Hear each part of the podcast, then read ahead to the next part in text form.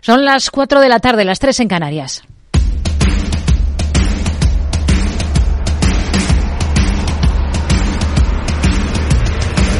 No decida lo que hará el mercado.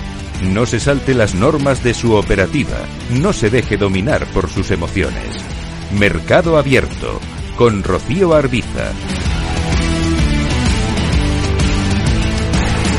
Muy buenas tardes. Tono mixto en las bolsas. Alzas en Europa en una sesión marcada por una auténtica avalancha de resultados y mercado plano en cambio en Estados Unidos en el día después de ese nuevo máximo histórico firmado por el S&P 500 que se quedaba a apenas cinco puntos de conquistar la barrera de los 5.000. Este jueves tenemos al otro lado del Atlántico, tenemos en Estados Unidos a los índices, como decimos, muy planos, el S&P 500 en 4.990 94 puntos en un día con un dato de paro semanal que baja más de lo esperado y con algunos valores reaccionando con contundencia a sus resultados. El caso más llamativo es el de la tecnológica de chips ARM que logra ingresos récord en el último trimestre, mejora expectativas y se dispara en bolsa, atentos, un 46% hasta máximos históricos. De hecho, está por encima por primera vez eh, en su historia de los 100 dólares por acción.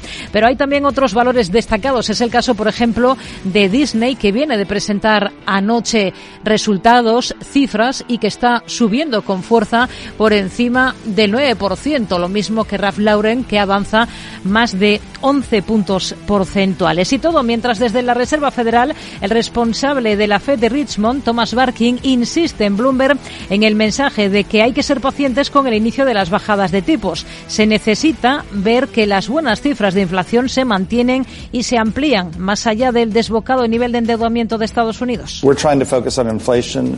Intentaremos centrarnos en la inflación y en el desempleo y creo que tener los tipos en niveles restrictivos es bueno a largo plazo y si podemos bajar la inflación a donde queremos y si el empleo puede mantenerse en el lugar adecuado, los tipos pueden normalizarse y eso reducirá la carga pero nuestra función objetivo no gira en torno a la carga de deuda del país. Nuestra función objetivo gira en torno a lo que el Congreso nos ha pedido que hagamos, que es la inflación y el desempleo. Situación en Estados Unidos, mientras en China los últimos datos de inflación despiertan la sombra de la deflación y aquí en Europa el foco comienza a ponerse en el sector inmobiliario. Hay un pequeño banco germano, el Deutsche Fabriek Bank, especializado en financiación del sector inmobiliario, que está en mínimos históricos y que ha duplicado sus provisiones de riesgo ante lo que denomina la mayor crisis inmobiliaria desde la financiera de 2008. Ojo porque aflora a primer plano como el New York Community Bancorp en Estados Unidos y podría desatar cierto contagio, como ya se veía en la última sesión en otros bancos alemanes bastante más grandes, sobre todo cuando una de las inmobiliarias de referencia en el país está alertando de caídas del 30% en el precio de la vivienda en la locomotora de la Unión. Junto a ello, hay una importante batería de resultados hoy en toda Europa, pero llaman la atención especialmente los de Adyen, la holandesa de pagos, porque convence y se dispara más de un 19% en bolsa.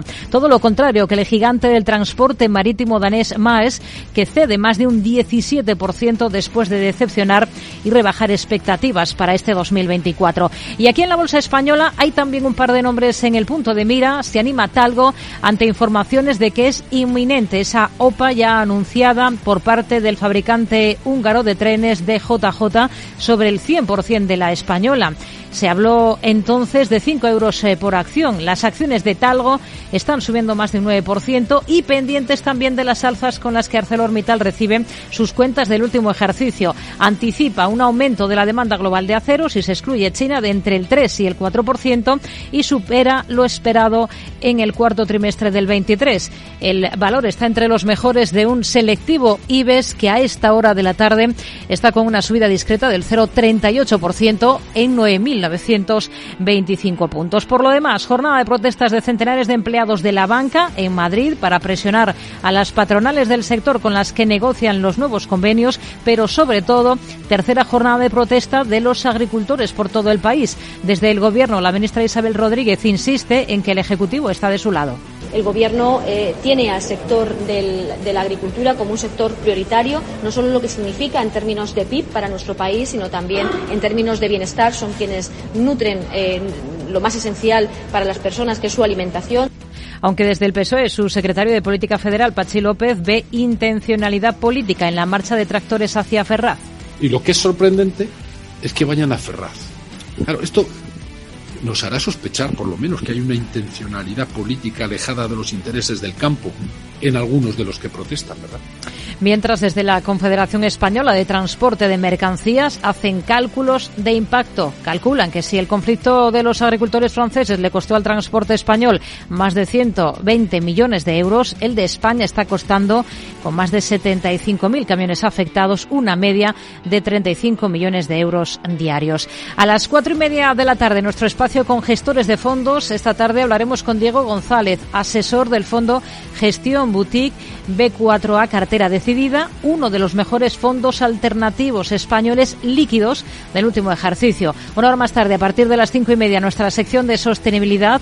Hoy vamos a mirar al que es uno de los sectores más importantes de la economía española, el sector turístico. Vamos a enfocarnos en cómo una hotelera puede dar pasos en ese camino hacia la sostenibilidad. Será con Riu Hotels. Hablaremos de ello con su responsable de RSC en Canarias, Saray González. Y en el tramo final del programa, a partir de las seis tendremos nuestro habitual consultorio de bolsa, una primera parte con Mar Rives de Black Broker y una segunda con Franco Machiavelli de Admirals España. Esto es Mercado Abierto en Capital Radio. Comenzamos. Mercado Abierto, Capital Radio.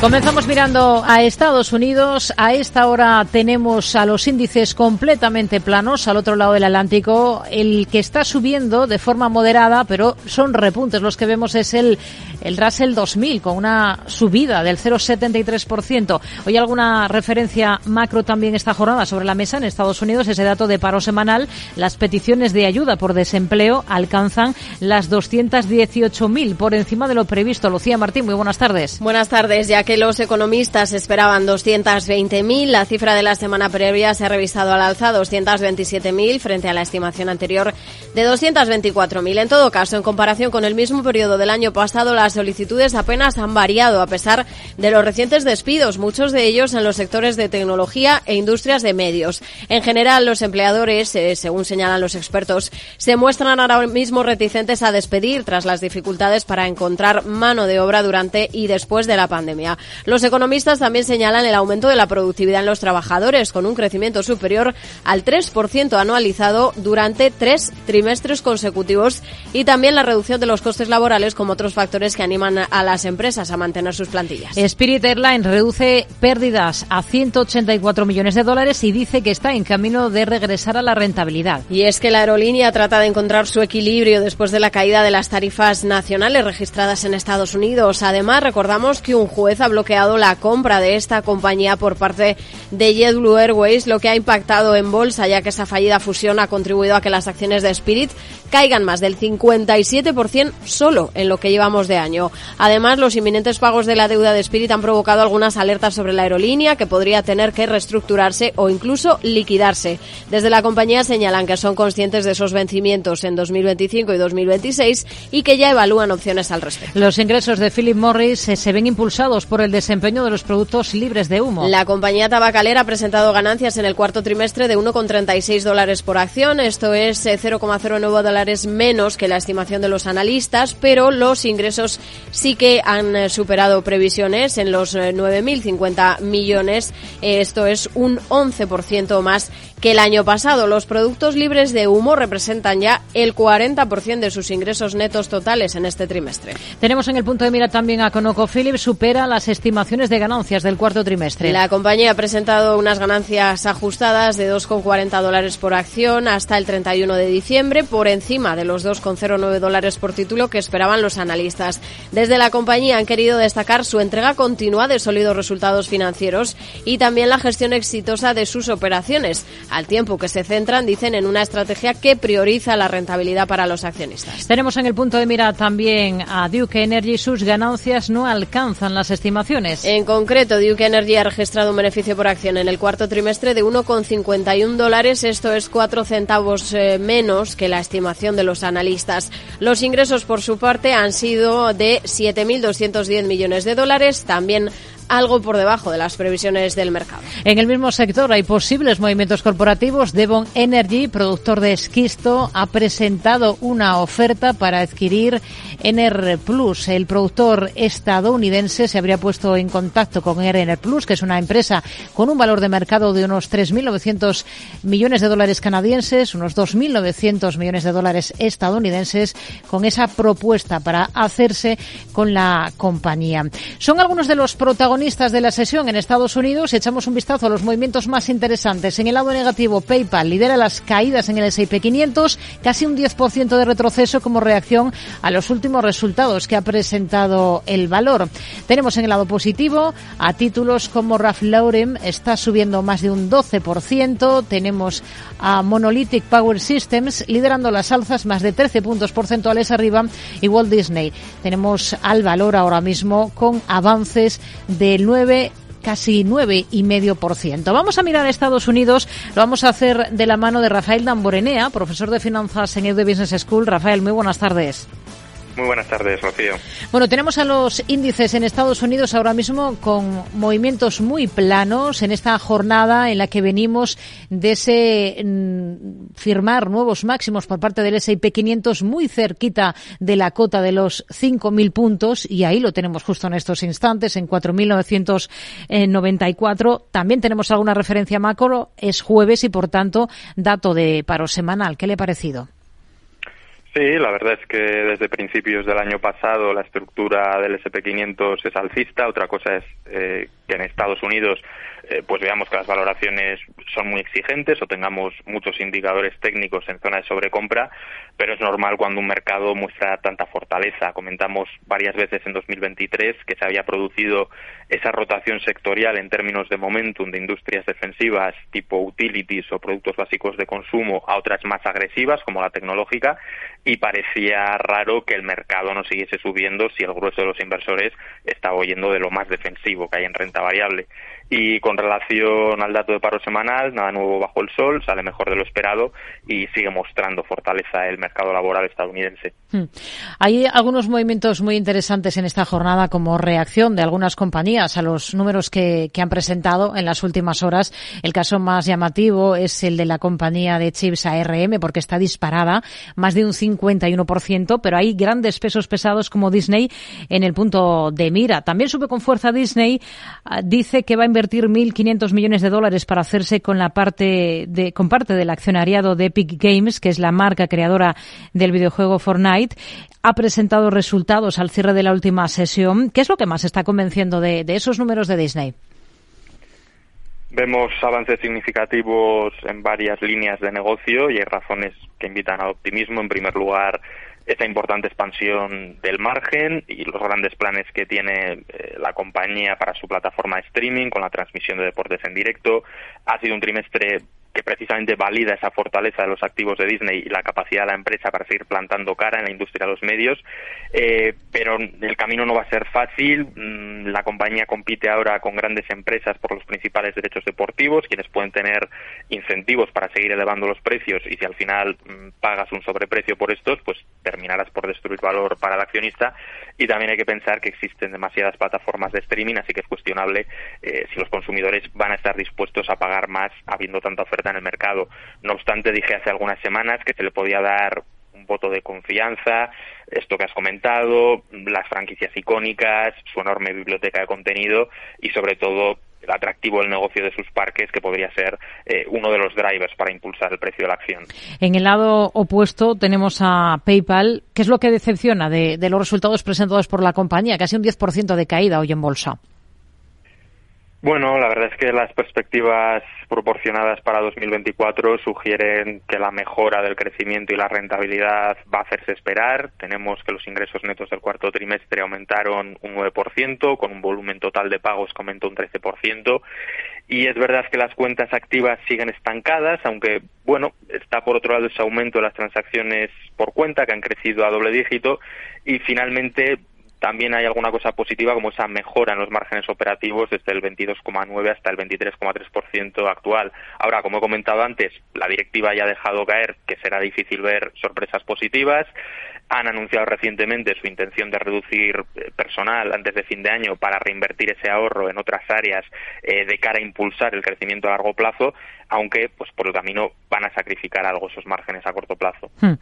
Tenemos em, en el punto de mira a otras compañías, como es el caso de ConocoPhillips en el sector energético de Estados Unidos. Ha presentado resultados. ¿Cómo ha visto esos números y qué visión tienen para una compañía como esta? Ha superado las expectativas en cuanto al beneficio por acción, pero como siempre digo, todo este tipo de compañías que dependen del precio de algo que no pueden controlar eh, no tienen sentido como inversión a largo plazo, sino como apuestas tácticas cuando el precio del barril, en este caso, pues está por los suelos. Por otro lado, Conoco está invirtiendo para reducir las emisiones, pero no para diversificar su negocio más allá de los hidrocarburos, así que hay un riesgo potencial de destrucción de valor eh, si la demanda disminuye más rápido de lo esperado en el futuro. Y en el caso de que los precios del petróleo sean altos, eh, Conoco se puede ver incentivada a mm, abandonar, digamos, su disciplina de asignación de capital, aumentar las inversiones hmm. y eso resultará en menores rendimientos del capital a largo plazo y pondrá en riesgo la rentabilidad de los accionistas. Hmm. ¿Y, los resultados de la tabaquera Philip Morris, eh, con qué se queda? ¿Qué, ¿Qué le han parecido?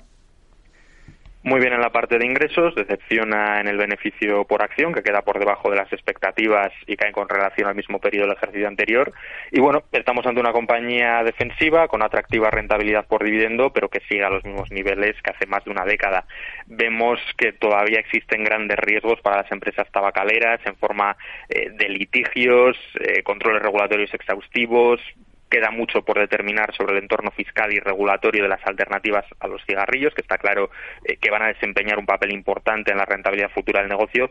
Y finalmente, dado que la mayoría de sus ventas netas se obtienen en moneda extranjera y alrededor de una cuarta parte de sus costes de insumo son en dólares, hmm. un fortalecimiento del dólar estadounidense pues podría tener un impacto negativo en el crecimiento de los beneficios.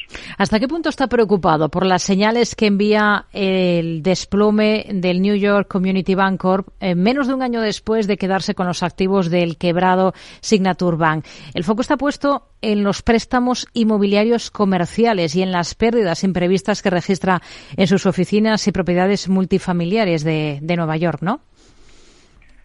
Sí, lo que más me preocupa es que después de haber vivido una gran crisis como la de 2008 y el aviso que tuvimos el año pasado con la quiebra eh, de tres bancos parece que no hemos aprendido nada. Este era uno eh, de los tuertos entre ciegos porque precisamente salió reforzado de aquella crisis en la banca regional, pero me temo que podríamos tener otro episodio de inestabilidad financiera porque hay muchos bancos con exposición relevante al sector inmobiliario comercial. Pues nos quedamos con esta visión. Rafael Damborenea, profesor de finanzas en Edu Business School. Gracias. Muy buenas tardes. Muchas gracias a ti, Rocío, muy buenas tardes. Son los protagonistas en Estados Unidos, mientras aquí en la bolsa española tenemos suspensión de cotización en Talgo. La CNMV ha decidido esa suspensión a la espera de que dé a conocer una información relevante sobre la empresa. Estaban subiendo los títulos más de un 9% en el momento de esa suspensión, en medio de rumores del lanzamiento inminente de una OPA por parte del fabricante húngaro de trenes DJJ, eh, que es un nombre que ya sonó en noviembre pasado. Se habló entonces de 5 euros por acción. En el momento de la suspensión, los títulos de Talgo estaban cotizando a 4,8 euros por título, por debajo, por tanto, de ese precio del que se había hablado en un principio. Capital Radio. Siente la economía. Hey, asistente, ¿cuál es el mejor fondo de inversión del año? Hay aproximadamente 54 millones de resultados. ¿Quieres que los lea? Buf, mejor que no. Puedes seguir buscando entre millones de contenidos, pero un asesoramiento de calidad solo te lo dará un especialista. En Renta 4 te ofrecemos un servicio de asesoramiento gratuito siempre que lo necesites. Entra en r4.com y descubre cómo te podemos ayudar. Renta 4 Banco. ¿Quieres más? Mercado Abierto, Capital Radio. El broker CMC Markets patrocina los valores y noticias protagonistas de la Bolsa Española.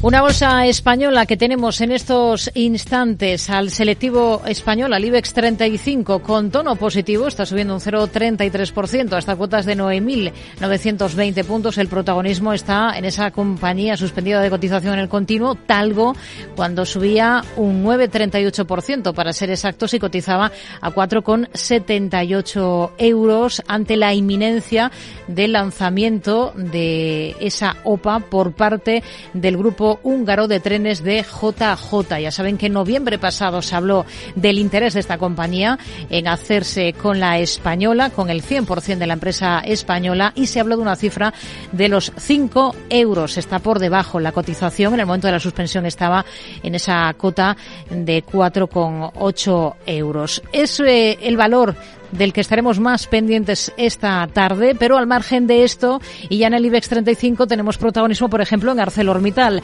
Reduce su beneficio un 90% en el último año hasta los 853 millones de euros. Alejandra Gómez, muy buenas tardes. Muy buenas tardes. Sí, debido a la venta de su negocio en Kazajistán con un deterioro de 2.228 millones y a los cargos por deterioro de la inversión en Accicare de Italia por un impacto negativo de 1.300 millones de euros. En el conjunto del ejercicio, la facturación de la compañía se ha reducido en un 14% en comparación con 2022, mientras que sus entregas de acero bajaron en 300.000 toneladas hasta los 55,3 millones de toneladas. Sin embargo, el mercado premia su EBITDA, que se ha situado en unos 7.558 millones de dólares a cierre de 2023, pero que en el último trimestre del año se ubicaba en los 1.270 millones de dólares, por encima de esos 1.230 que esperaba el consenso de mercado, gracias a la mejora de su rentabilidad en la región de Norteamérica, Europa y también de su negocio minero. Unicaja Banco simplifica su denominación y se convierte en Unicaja a secas. En una nueva nomenclatura que utilizará la entidad malagueña desde que este jueves y desde este jueves y que se produce en un momento de renovación de la cúpula directiva y de, de modernización, dicen, de su identidad corporativa. El resultado, asegura Unicaja, es una imagen más fresca y mejor adaptada a los canales digitales sin renunciar, eso sí, a la esencia tradicional de la entidad. Bankinter crea una unidad inmobiliaria para asesorar a grandes fortunas. Así es, porque según informaciones de expansión, la entidad está terminando de configurar un equipo especializado en el sector del real estate para ayudar a sus clientes de banca privada, aquellos con más de un millón de euros de patrimonio, a incorporar estos activos a sus carteras de inversión. Según fuentes del banco, habría creado, el banco habría creado un equipo de tres profesionales a través de fichajes a distintas consultoras inmobiliarias y ha reforzado sus diferentes territoriales con profesionales especializados en el sector del real estate. Bruselas autoriza la alianza de Telefónica y la generadora Auren en Brasil, pero tenemos en el punto de mira Telefónica porque ha cerrado o cierra esta medianoche, mejor dicho, el plazo para adherirse a un ERE que se prevé histórico. Un expediente de regulación de empleo que, según prevén las fuentes sindicales, tendrá un seguimiento histórico por el gran número de adhesiones que hace dos días ya alcanzaban el 82% de las plazas ofertadas. Así, el pasado martes, alrededor de 2.800 empleados de Telefónica ya se habían inscrito al ERE para 3.421 personas. Se espera que la mayoría de los apuntados deje la compañía el próximo marzo. Hutchinson reduce su participación en el capital de Celnex. Desde el anterior 4,82% hasta el actual 3,33%. Así, uno de los mayores accionistas de la de Torres de Comunicación habría vendido un 1,4% al actual precio de mercado. La participación vendida rondaría los 329 millones de euros. Por su parte, Banco Sabadell ha advertido que existe riesgo de que el grupo asiático salga del accionariado de la firma española, un movimiento que podría presionar a la baja su cotización. Y tenemos resultados de la hotelera NH. Cierra un 2023 récord de ingresos y beneficios. Anotan las ganancias un 28% superiores a las del año anterior. Sí, lo hace tras disparar una facturación de hasta los 2.163 millones de euros y mejorar su beneficio neto hasta los 128 millones. La compañía, controlada por el grupo Minor, destaca que sus números vienen motivados por el boom turístico del año y también por el crecimiento de las tarifas, que aumentaron un 13% hasta los 138 euros de media. El broker CMC Markets ha patrocinado los valores y noticias protagonistas de la Bolsa Española. Protagonistas de la Bolsa Española a los que nos vamos a acercar de la mano de Víctor Peiro, director de análisis de GBC Gaesco. Hola Víctor, ¿qué tal? Muy buenas tardes. Hola, buenas tardes. Bueno, ¿qué le parece lo más relevante de esta sesión eh, en la que estamos mirando a Estados Unidos para ver si consolida por encima de esos 5.000 puntos el S&P 500? Eh, tenemos la atención puesta en China y en el comportamiento de su bolsa y aquí en casa pues estamos a la espera de esa OPA inminente eh, sobre Talgo, esta suspendida de cotización. ¿Con qué se queda del día? Bueno, sí, el tema de, China va a ser recurrente durante un tiempo y el tema también de los tipos de interés que sigue, pues, eh, va, va, a seguir coleando, ¿no? Hasta ver si finalmente, como piensan algunos, eh, los tipos pueden bajar antes de que sea el semestre o como pensamos otros que, que no va a ser así hasta, hasta el verano, ¿no? Y bueno, dentro de esto, pues las noticias de empresas parece que se van, las noticias de empresas parece que se van eh, poniendo más interesantes con, bueno, pues con los, temas de los bancos regionales en Estados Unidos, por un lado, por el lado negativo, pero por el lado positivo los resultados que en general están siendo buenos en Estados Unidos. Y aquí en España, pues bueno, eh, poco a poco las operaciones corporativas que, que se esperaban pues van cayendo, ¿no? Como esta, por ejemplo, de, de, de Talgo, ¿no? Tenemos protagonismo más allá de, Talgo y de que se confirme esa, esa OPA por el 100% de la empresa. Tenemos protagonismo para ArcelorMittal y sus resultados que a juzgar por el comportamiento positivo que están teniendo, que está teniendo en bolsa convencen a los inversores, ¿no? Se está poniendo mucho el foco en el EBITDA, se está poniendo mucho el foco en las previsiones que lanza de demanda de acero y en cómo se ha comportado la compañía en el cuarto trimestre. Em, ¿Qué es lo que destacan ustedes de los números?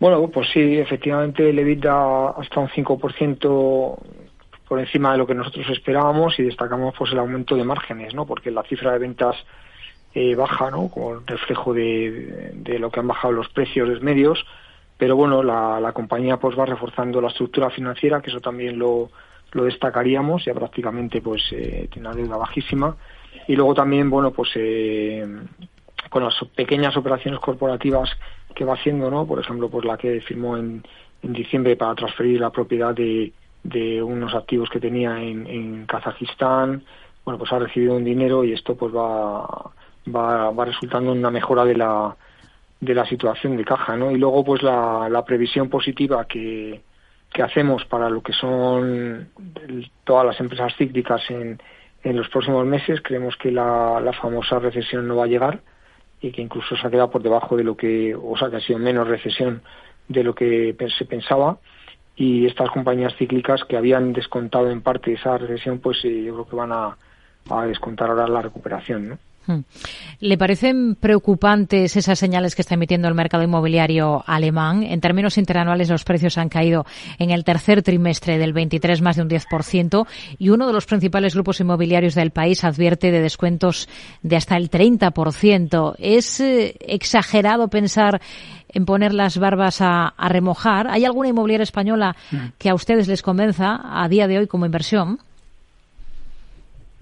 Eh, sí, la verdad que, bueno, sí, es cierto que, que las noticias eh, respecto al sector inmobiliario en algunos mercados, ¿no? Este alemán que mencionáis y también el americano, ¿no? Que se vio ayer con, y el canadiense, ¿no? Que, se ve, pues, con, con algunos problemas para el tema de las oficinas, ¿no? Y de los centros comerciales, donde pues, parece que hay unos alquileres más bajos de lo que se pensaba. Hombre, es preocupante porque al final eh, los flujos de inversión de los eh, de los gestores son bastante globales, ¿no? Y si tienen pues una percepción de riesgo en, en una parte, sobre todo en Estados Unidos, negativa, pues eh, la van a terminar eh, trasladando también a Europa, que ya lo estamos viendo, ¿no? Estamos viendo cómo están penalizadas esas compañías españolas, aunque creemos que aquí la situación es algo distinta, ¿no? Eh, no, bueno, pues no se puede comparar el tema de la utilización del teletrabajo en algunas ciudades americanas y canadienses y tal con lo que está pasando aquí en España que es mucho más bajo por muchas razones por ejemplo pues el tema de del tiempo del commuting que es mucho más bajo aquí en, España y no está viéndose esos niveles de, de, vacío no de, de superficies sin ocupar no pero sin embargo las jubilaciones están penalizadas no por eso pues bueno es la pregunta que me haces de si vemos alguna interesante la verdad que nosotros pensamos que tanto Colonial como Merlin dentro del IBEX eh, presentan unos, niveles de entrada atractivos, ¿no? Y que solamente pues eh, los valores eh, van a estar todavía un poco bajo presión en la medida que no bajen los tipos de interés, pero en, la, pero en cuanto se conozca que van a bajar, creemos que puede haber una reacción bastante positiva en esos valores. Naturgy no ha comenzado el año con buen pie, está alargando el mal tono que ya registraba en diciembre pasado. ¿Qué es lo que está presionando a la compañía?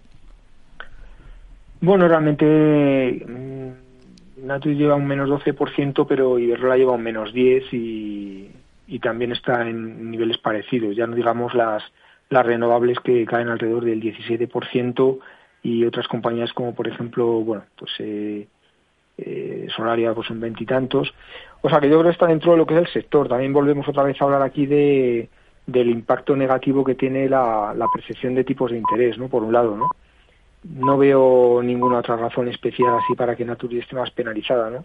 Es verdad que tiene más dependencia del precio del gas, que también se ha venido un poco a la baja, y, menos exposición a, renovables, que aunque estén penalizadas, lo, que es la actividad y los resultados de renovables están al alza.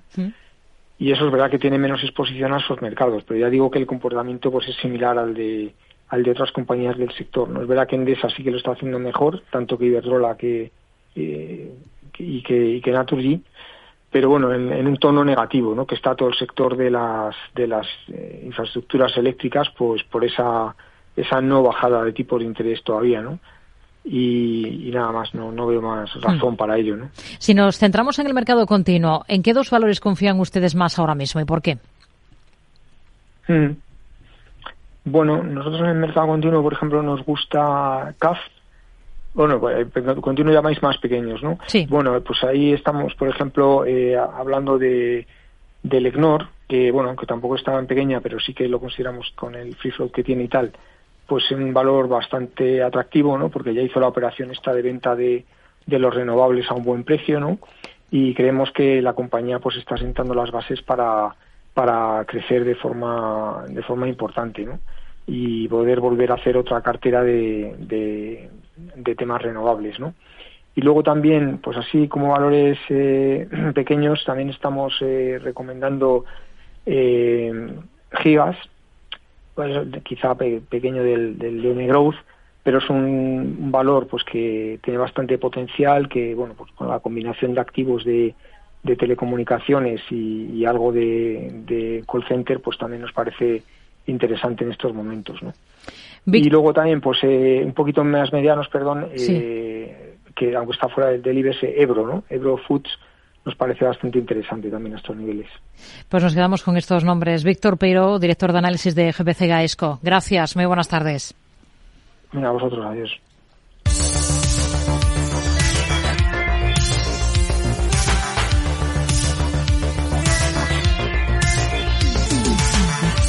En el resto de Europa tenemos una jornada de tono positivo generalizado. Ahora mismo el DAX está subiendo un 0,41%. Tenemos tono positivo también en la bolsa francesa para el selectivo CAC 40. El repunte es superior del 0,85%. El Eurostox 50 también camina con tono positivo, arriba un 0,75%. Y tenemos a Londres en cambio ahora mismo con ligeros recortes. Se está dando la vuelta, está recortando un 0,14%. Protagonismo para qué esta jornada en Europa, Alejandra Gómez. Entre los protagonistas de este jueves en Europa destacamos a Unilever porque lanza esta jornada una recompra de acciones de 1.500 millones de euros después de que los volúmenes aumentaran por primera vez en 10 trimestres. Resaltan desde la compañía un beneficio operativo este 2023 de 9.900 millones, un 2,6% más que un año antes, pero con unas ganancias un 15% inferiores. Así, su director ejecutivo ha destacado que su desempeño y el rendimiento general de la compañía necesitan mejorar. Y seguimos también en las Islas Británicas, en el sector farmacéutico, porque AstraZeneca aumenta su beneficio neto en 2023 en un 81% hasta 5.500 millones de euros y anuncia un descenso de su deuda de 382 millones a cierre del ejercicio hasta situarse en unos 20.900 millones. Todo ello mientras que en el mundo tabaquero British American Tobacco dice estar trabajando activamente para vender una parte de su participación en ITC de la India. Y ya en materia de seguros, el organismo de control antimonopolio del Reino Unido ha iniciado una investigación sobre la adquisición de Aviva del negocio de seguros de vida AIG por 460 millones de libras, debido a que podría suponer, dice, una disminución sustancial de la competencia. En otro orden de cosas, este jueves destaca el sector bancario francés porque el beneficio anual de Crédit Agricole sube un 3,3%, 8.250 millones de euros, mientras que sus ingresos han progresado cerca de un 5% en este ejercicio y su EBITDA ha aumentado un 5,2%. Por su parte, Societe General registra un beneficio neto atribuido de 2.500 millones de euros en 2023, una mejora del 36% respecto respecto al resultado del 2022. En el país galo también estamos muy pendientes del sector del lujo, porque Kering ha obtenido un beneficio de 2.983 millones de euros en 2023, lo que supone una caída del 17% con respecto a un año antes, y ha advertido que sus expectativas para este año son a la baja. Por su parte, el grupo de publicidad Galo Publicis señala que espera unos ingresos netos orgánicos que crezcan alrededor del 4 y el 5% este 2024, tras lograr un cuarto trimestre por encima de las expectativas. En Alemania miramos al sector energético con Siemens, que anuncia ganancias de casi 2.930 millones de euros en su primer trimestre fiscal, el comprendiendo entre octubre y diciembre, un 62% más que un año antes, impulsado por su división de infraestructuras inteligentes. Y ya más hacia el norte, la naviera Marx destaca también porque presenta resultados y gana 3.629 millones de euros netos este 2023, un 87% menos que en el 22, un año donde registraba un beneficio récord. Son algunos de los protagonistas del día en Europa. Vamos a acercarnos a algunos de estos nombres con Xavier Brun, responsable de renta variable europea de TREA Management. Hola Xavier, ¿qué tal? Muy buenas tardes. Hola, muy buenas tardes. Hay que seleccionar de algún modo porque hay una auténtica avalancha de resultados empresariales en Europa esta jornada. Así que vamos a, utilizar el criterio de los que están eh, desarrollando un movimiento más amplio en bolsa. Por el lado positivo, por ejemplo, Adyen, la firma de pagos holandesa que está disparada. ¿Qué, qué es lo que está gustando tanto? Pues la verdad es que lo que dispara la cotización son dos cosas. Una es que vuelve a los crecimientos del 20%, eh, vuelve esa confianza y esto lo que hace es que la caída del 50% ocurrida en agosto, pues el mercado lo ha visto como un error. Al final lo que hace Adyen es que cuando nosotros pagamos con nuestra tarjeta de crédito, pues se genera un paquete de datos. Eh, se pone en una empresa transportista que es Adyen y se va a través de unas autopistas que es Visa. Pues bien, esto lo pagamos. ¿Qué ha ocurrido? Pues que se está utilizando cada vez más Adyen, se están utilizando cada vez más, más las tarjetas y el crecimiento del doble dígito que ya ha estado teniendo durante los últimos años Adyen, pues lo continúa manteniendo y se está viendo que lo que ocurrió en agosto pues fue un, bueno, un aspecto puntual todo ello cotizando un PER de 18, eh, pues la verdad que, que, bueno, se ve retente barata por el parte del mercado. Hmm. En el lado opuesto tenemos al gigante del transporte marítimo danés Maes. Eh, no solo decepcionan las cuentas, también las previsiones que da para este año con ese foco puesto en el Mar Rojo, ¿no? Pues la verdad es que sí, o sea, Maersk es la mayor empresa transportista de, de contenedores del mundo y lo que ocurre es que al final su cotización se mueve al son de los fletes. Y estos han subido con el tema del Mar Rojo. Lo que pasa es que los resultados de hoy nos están diciendo que, ojo, que esa situación, aunque parezca ser positiva en cuanto a fletes, pues quizá no es tan positivo en cuanto a la cantidad, si en el precio de los fletes, pero no tanto en la cantidad. Además, cuando desaparezca esta situación actual del Mar Rojo, pues el futuro es bastante negro. Lo que decía el dicho, ¿no? Que la alegría en, casa de pobre dura poco, porque la oferta de transporte de barcos, la oferta de, barcos, de contenedores, se prevé que aumente un 20-25% en los próximos años. Y esto afectará muchísimo al precio de los fletes llevándolos a la baja. Hmm. Banca, hoy tenemos sobre la mesa resultados en Societe General, en Crédit Agricole, eh, también los resultados, las cifras de la entidad belga KBC y todo un día después de ese varapalo que veíamos en la banca alemana al conocerse que el regulador germano está vigilando la agitación del sector inmobiliario comercial en el país. Eh, ¿Hasta qué punto está preocupado por todo este tema y por el futuro en bolsa más inmediato del sector bancario? Pues la verdad es que aquí hay un dicho de, que decía Warren Buffett y es que cuando la marea baja se ve quien anda, eh, quien nada desnudo, ¿no? Y justamente esto es lo que se está viendo con los resultados de hoy día, con unos tipos de interés que más o menos han ido manteniendo constantes, pues al final lo que estamos viendo es quién ha hecho los deberes. Así que lo que nos preocupan son esas, aquellas empresas que no lo han hecho. ¿Y cuáles son las buenas o las empresas que han hecho bien los deberes? Pues las italianas o las españolas donde tenemos buenas ratios de capital, los costes han ajustado, se centra muchísimo en esa banca tradicional, mm. en contraposición, pues aquellas compañías con poco capital o mm, que se dedican más a mercados eh, em, de inversión, como por ejemplo pueden ser las francesas o las alemanas. Es por esa razón que nosotros preferimos en el sector bancario estar en empresas de la banca tradicional, como puede ser, por ejemplo, CajaBank o Unicaja aquí en España, o en la italiana Unicrédito. Hmm. Hoy tenemos a la francesa Crédit Agricole entre las peores en el mercado galo. En el lado opuesto, en cambio, encontramos hoy a Univel Rodanco o a Kering, también después de presentar ambos valores resultados en, los, en las últimas horas. ¿Le han convencido los números? Pues la verdad es que los números nos convencen, en especial Kering, que la tenemos en cartera, pero eh, lo que nos convence es el mensaje que están dando. Unibail lo que está, lo que se centra es una compañía de real estate centrada en centros comerciales, con lo que el mensaje que ha dado es muy positivo. Está diciendo que la recuperación de los centros comerciales es ya a niveles pre-COVID, con un futuro bastante bueno.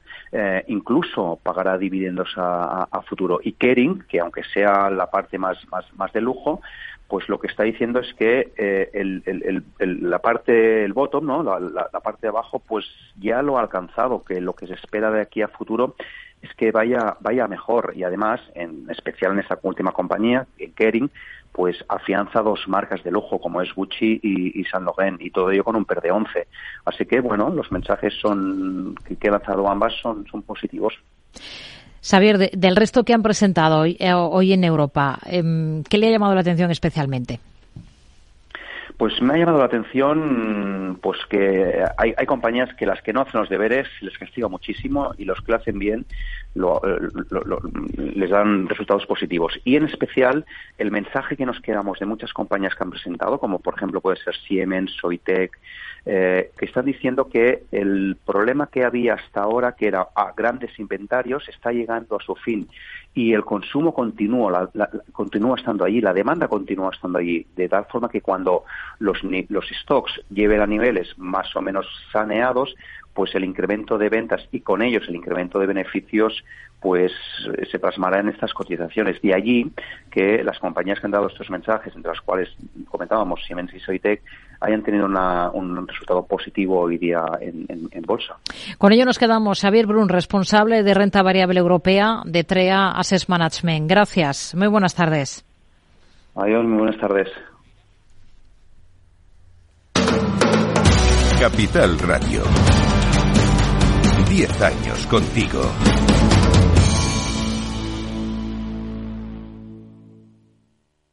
No te pierdas este fin de semana gratis con el periódico Expansión, la revista Fuera de Serie. Más de 160 páginas para disfrutar con las últimas tendencias del mundo del lujo, con lo último en viajes, motor, moda, gastronomía, ocio, vinos, relojes y tecnología. La revista Fuera de Serie este fin de semana gratis con el periódico Expansión. Mercado Abierto con Rocío Arbiza.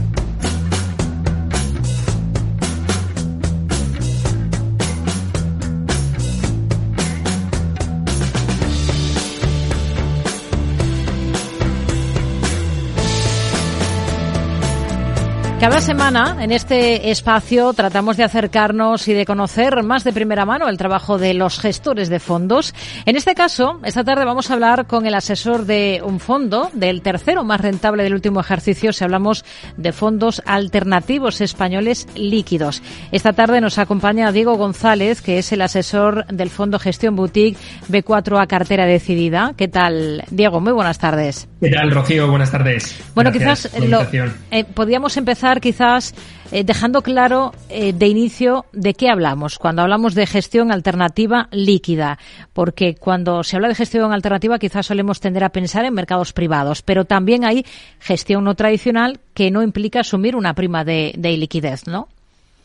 Claro, son muy importantes los, matices o las etiquetas para distinguir digamos, toda la oferta de productos, ¿no? Eh, cuando hablamos de gestión alternativa, eh, podríamos hablar de productos de alfa o, sinónimos también como, retorno absoluto. Hablamos de productos que dan renta, ofrecen rentabilidad eh, con independencia de lo que hagan los mercados tradicionales, es decir, los mercados de acciones y, bonos, que sería la parte más, la parte más de, de, beta. en ese sentido, eh, por otra parte estarían los, los, productos llamados también alternativos, que nosotros los etiquetamos como, como productos de, economía, inversiones de economía real, que, que, sí que tienen una prima de liquidez y, bueno, pues habría que distinguir un grupo de otro porque no, no mm. tienen nada que ver. ¿no? Estamos hablando, por tanto, aquí de gestión alternativa en formato UCITS, en este fondo me refiero, bajo el marco legal autorizado en la Unión Europea, y estamos hablando de un fondo que ha conseguido una rentabilidad de más del 11% en el último ejercicio. ¿Dónde ha estado la clave? Sí, yo creo que lo, o sea, lo importante de la, de la gestión, quizá 2000, 2023 ha sido un buen año en general para todas las categorías, eh, pero yo creo que lo interesante de la gestión de este fondo, que no es un fondo de retorno absoluto per se, sino es un fondo que lo que intenta con una visión de, de preservar el capital, ir combinando estrategias con, de beta, estrategias tradicionales de acciones y bonos, con estrategias de, de, retorno, de retorno absoluto, ¿no? Entonces, en función de cómo estén de baratos los activos y cómo veamos el entorno, eh, vamos haciendo una combinación entre ambas, ¿no? Eh, sobre todo a través vía fondos. Entonces, yo creo que, por ejemplo, 2022 eh, pues obtuvo una ganancia de, de casi un 9%. Eh, un año como el 22, que fue muy malo, el, el fondo, entre comillas, solamente cayó eh, un menos, menos 4,9, cuando bueno, pues todas las categorías de renta variable, inclusive los fondos de renta fija, pues con caídas pues de menos 10% son renta variable eh, muy por encima, ¿no? Inclusive muy por encima del menos 20%. Entonces, esa combinación de, de productos tanto eh, tradicionales de acciones y bonos como de retorno absoluto es lo que permite dar unos buenos resultados o también correctos en, en momentos de, de subida, ¿no? Como ha sido 2023. Hmm. Es un fondo que ustedes en Cobalto asesoran para Ant Wealth Management, que sigue un enfoque multiestrategia y que puede invertir en acciones o bonos, pero también en otros fondos, en otras instituciones de inversión colectiva sin un límite máximo. Y, y de hecho las principales posiciones ahora son en fondos, ¿no? Correcto. Siempre se ha concebido como una estructura de cartera de fondos. Eh, utilicemos, por supuesto, fondos de gestión pasiva, pero también fondos de gestión activa y siempre con la ventaja de, al hacerlo a través de un vehículo, eh, bueno, pues entrar en clases eh, mucho más, mucho más económicas, ¿no? Entonces, eh, alguna vez hemos hecho alguna inversión directa, pero siempre lo hemos canalizado a través de, de, de fondos de inversión, de instituciones de inversión colectiva. ¿Y cuáles son esos principales fondos en cartera que tienen ahora exactamente y qué les convence de ellos? Bueno, el parte de la, de la gestión siempre ha sido, diría, contraria o eh, un, tanto anacrónica en cuanto a no tener que seguir ningún índice de referencia y pese a que no nos gusta la renta variable, porque eh, pensamos que en renta fija y otros activos hay oportunidades mucho más interesantes. Eh, sí que hemos visto un nicho de valor en lo que son las small caps europeas, ¿vale? En fondos eh, con gestores muy potentes dentro del segmento, que desde los últimos años se han visto muy penalizados. Con, con caídas eh, espectaculares en términos de, valoración, de caídas de, de, sus carteras de acciones, eh, pero al final, examinándolas al detalle, lo que hemos encontrado son eh, carteras de compañías con crecimientos de, más del 25% anual, con márgenes de EBITDA muy por encima del 20%, sin deuda, es decir, con unos fundamentales eh, realmente potentes y pensamos que hay una oportunidad en términos de, valoración eh, casi, casi histórica. Esa es un poco la, la, principal apuesta dentro de la parte más de, beta o de, eh, de activo tradicional y luego la parte de retorno absoluto eh, bueno, pues seguimos posiciones con, con fondos eh, CTA como el Manage L Trend y eh, también el Raffer Total Return, que es un fondo más multiactivo, pero sí que tiene un componente de retorno, de retorno absoluto de protección eh, que para la visión negativa que tenemos del, del entorno macro es un tipo de activo que seguro que nos va a dar en momentos de incertidumbre nos va a dar cobertura. ¿no? Hmm. ¿Qué criterios utilizan ustedes para, para seleccionar fondos para recomendar eh, para esta cartera, para este fondo en concreto? ¿Qué deben tener sí o sí esos fondos eh, para que sean candidatos a entrar en cartera? Claro.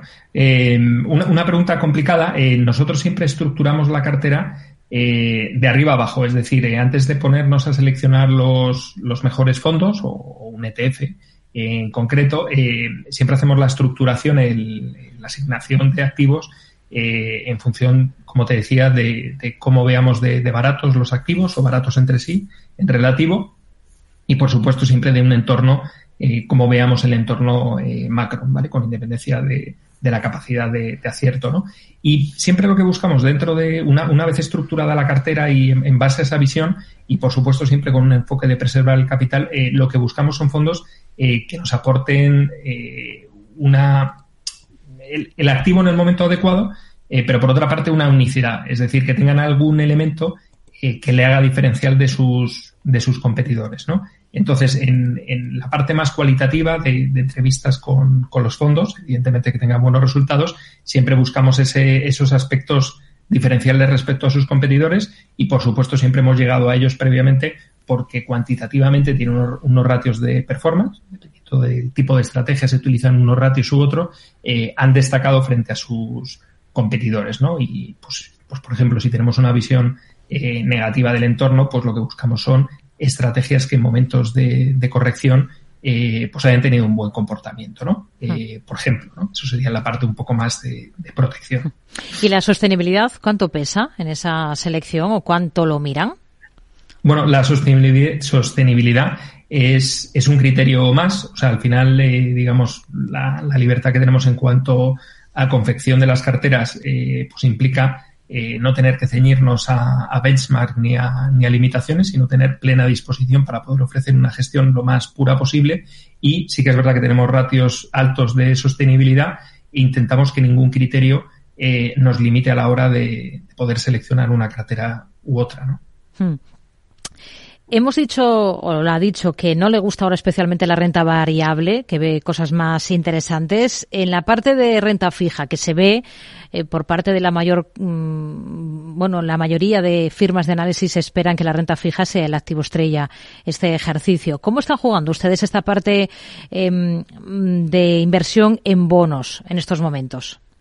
Claro, eh, nosotros también pensamos que es un activo que está en un entorno, podemos decir que privilegiado.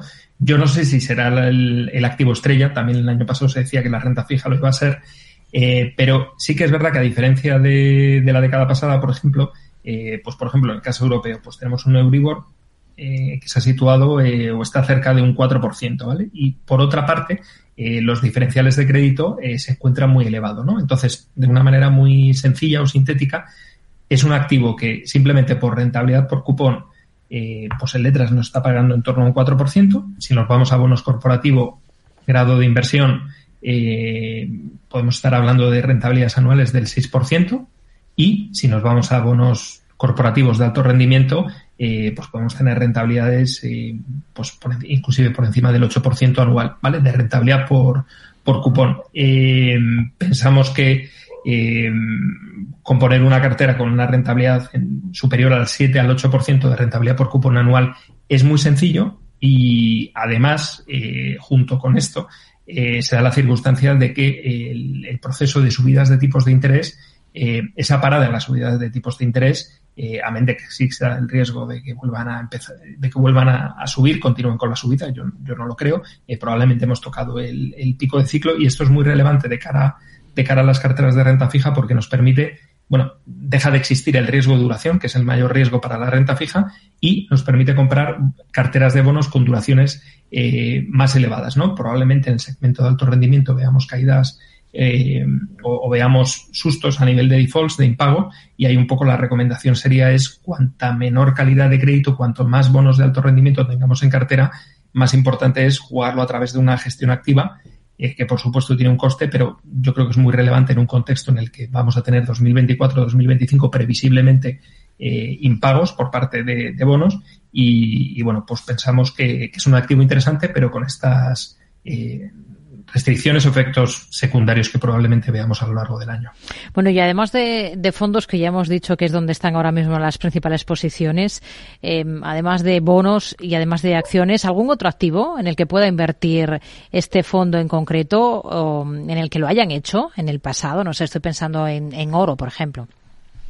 Sí, históricamente eh, hemos tenido posiciones en oro y han funcionado muy bien, nos han aportado diversificación y, aunque actualmente no tengamos posiciones porque pensamos que hay mucha volatilidad e incertidumbre en el mercado de, materias primas, pues también puede ser un activo apto, interesante para, eh, para invertir, ¿no? De alguna manera también la divisa, aunque nosotros no la consideremos per se una, una inversión, sino una fuente de rentabilidad o de riesgo, un medio para acceder a un mercado, eh, pues también aporta, aporta su, su diversificación. Pero bueno, pensamos que, que tampoco hay un activo alternativo diferente que, que tenga un, ahora mismo tenga un especial interés. ¿no? Hmm. ¿Cómo controlan el riesgo de, de este fondo? ¿Cómo, ¿Cómo, cubren posiciones? Bueno, el, el fondo en, en, algunos momentos históricos se utilizaron eh, derivados para hacer coberturas o, o, aumentar exposición, sobre todo exposición a mercado de, de renta variable, eh, pero en la práctica utilizamos una gestión más, eh, más, más sencilla pero con, mucho más análisis y ciencia eh, consistente en, en, poder plantear eh, escenarios y activos que entre sí estén descorrelados en, en momentos de, caídas. ¿no? Entonces, básicamente, la volatilidad es muy difícil de mitigar, es decir, aunque generemos activos muy diversos en términos de correlación, al final cuando hay caídas de mercado, en mayor o menor medida todo tiende a, a correlarse, es decir, la volatilidad no la podemos quitar y, de hecho, quitarla del todo eh, también implica pues, que cuando los mercados se vayan hacia arriba nosotros nos, quedemos parados. Entonces, bueno, pensamos que, la diversificación, añadiendo buenas casas de, de, gestión, por ejemplo, en la parte de renta fija comentábamos, eh, muchas líneas dentro de la cartera en muchos sectores para, por ejemplo, cubrir el riesgo de, de impago. ¿no? Eh, bueno, pues son las distintas herramientas que tenemos para para intentar cubrir ese, ese, ese riesgo y siempre también eh, yo creo que es una recomendación importante eh, que a veces no es fácil de, llevar a la práctica eh, siempre tener muy claro eh, hasta qué, qué, punto, hasta qué máximo podemos invertir en una estrategia o en un gestor eh, para que si, si, lo hace mal o se comporta mal el activo, hmm. eh, no nos haga un roto en términos de, de rentabilidad para, para, la cartera. ¿no? Esos son como los distintos parámetros que utilizamos para intentar modelizar en cualquier entorno eh, pues tener los, los, mejores resultados posibles. Diego, ¿a qué tipo de inversor le encaja más un fondo de estas características? Un fondo de gestión alternativa líquida. ¿Son fondos enfocados sobre todo a banca privada y a inversores profesionales eh, o también a minoristas? Bueno, yo creo que combinar eh, productos más de retorno absoluto, de alfa, eh, siempre lo que nos permite es hacer una construcción más diversificada y que cuando hay momentos de, caída, pues pues se preserva mucho mejor el, el, patrimonio, ¿no? Entonces, yo creo que son productos idóneos para clientes de banca privada eh, o inclusive grandes patrimonios, pero también institucionales, pero también yo creo que para el inversor español, que en general, con independencia de su nivel de riesgo, eh, aunque no lo diga, es así, es, tiene un sesgo conservador, es decir, lo que prefiere es, es preservar el capital en, en cualquier entorno. Eh, yo creo que son activos muy, eh, si se entienden bien, eh, y se seleccionan bien buenos gestores, yo creo que son activos eh, muy aptos para generar esa diversificación que, que yo muchas veces en las eh, carteras iniciales con las que vienen muchos clientes no veo no veo este tipo de productos en, sí. pese a que el, el, inversor tenga una necesidad in, importante de generar esa diversificación, mm. eh, si no recurre a este tipo de activos no, no va a conseguir una mejor diversificación. ¿no? Con ello nos quedamos. Diego González, asesor del Fondo Gestión Boutique B4A, cartera decidida. Gracias, muy buenas tardes. Muchísimas gracias, Rocío. Un placer.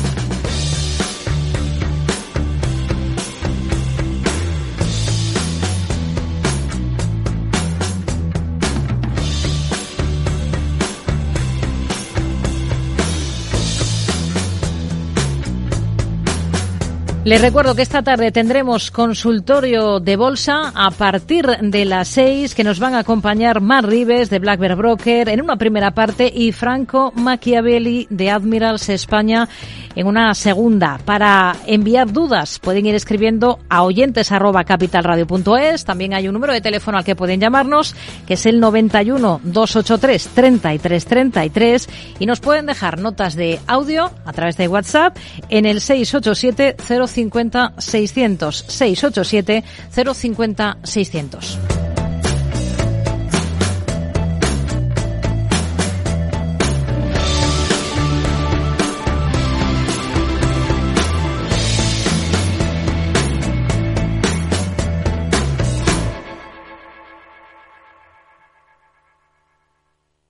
Mercado Abierto con Rocío Arbiza. Mario, que eso de que no te da tiempo a pillar el tren. No te preocupes, que lo he mirado y hay un tren cada hora. Así que nada, salsero, duchita fría, cafetito para la resaca y ya te estás viniendo que está tu ahijado y toda su clase esperándote. Niños, saluda al Tito. ¡Tito! En Renfe tenemos la mayor frecuencia de trenes de este país. Nadie te da más. No todos los trenes son como Renfe. Renfe, tu tren. Me he quedado tirada con el coche. No puedo apoyar el pie. El incendio empezó en el salón. En estos momentos, ¿qué seguro elegirías? Elige Mafre, el mejor servicio 24/7 en acción, con más de 3.000 oficinas, 2.000 gestores telefónicos y 13.000 mediadores a tu disposición. Mafre, la aseguradora de más confianza en España. Inversor, compra acciones de bolsa. IBEX, DAX, Dow Jones y muchos más. Invierte en acciones y ETF sin comisiones hasta 100.000 euros al mes con XTB. Abre tu cuenta 100% online en solo 5 minutos. Un broker, muchas posibilidades. XTB.com. A partir de 100.000 euros al mes, comisión del 0,2%, mínimo 10 euros. Invertir implica riesgos. Capital Radio. La genuina radio económica.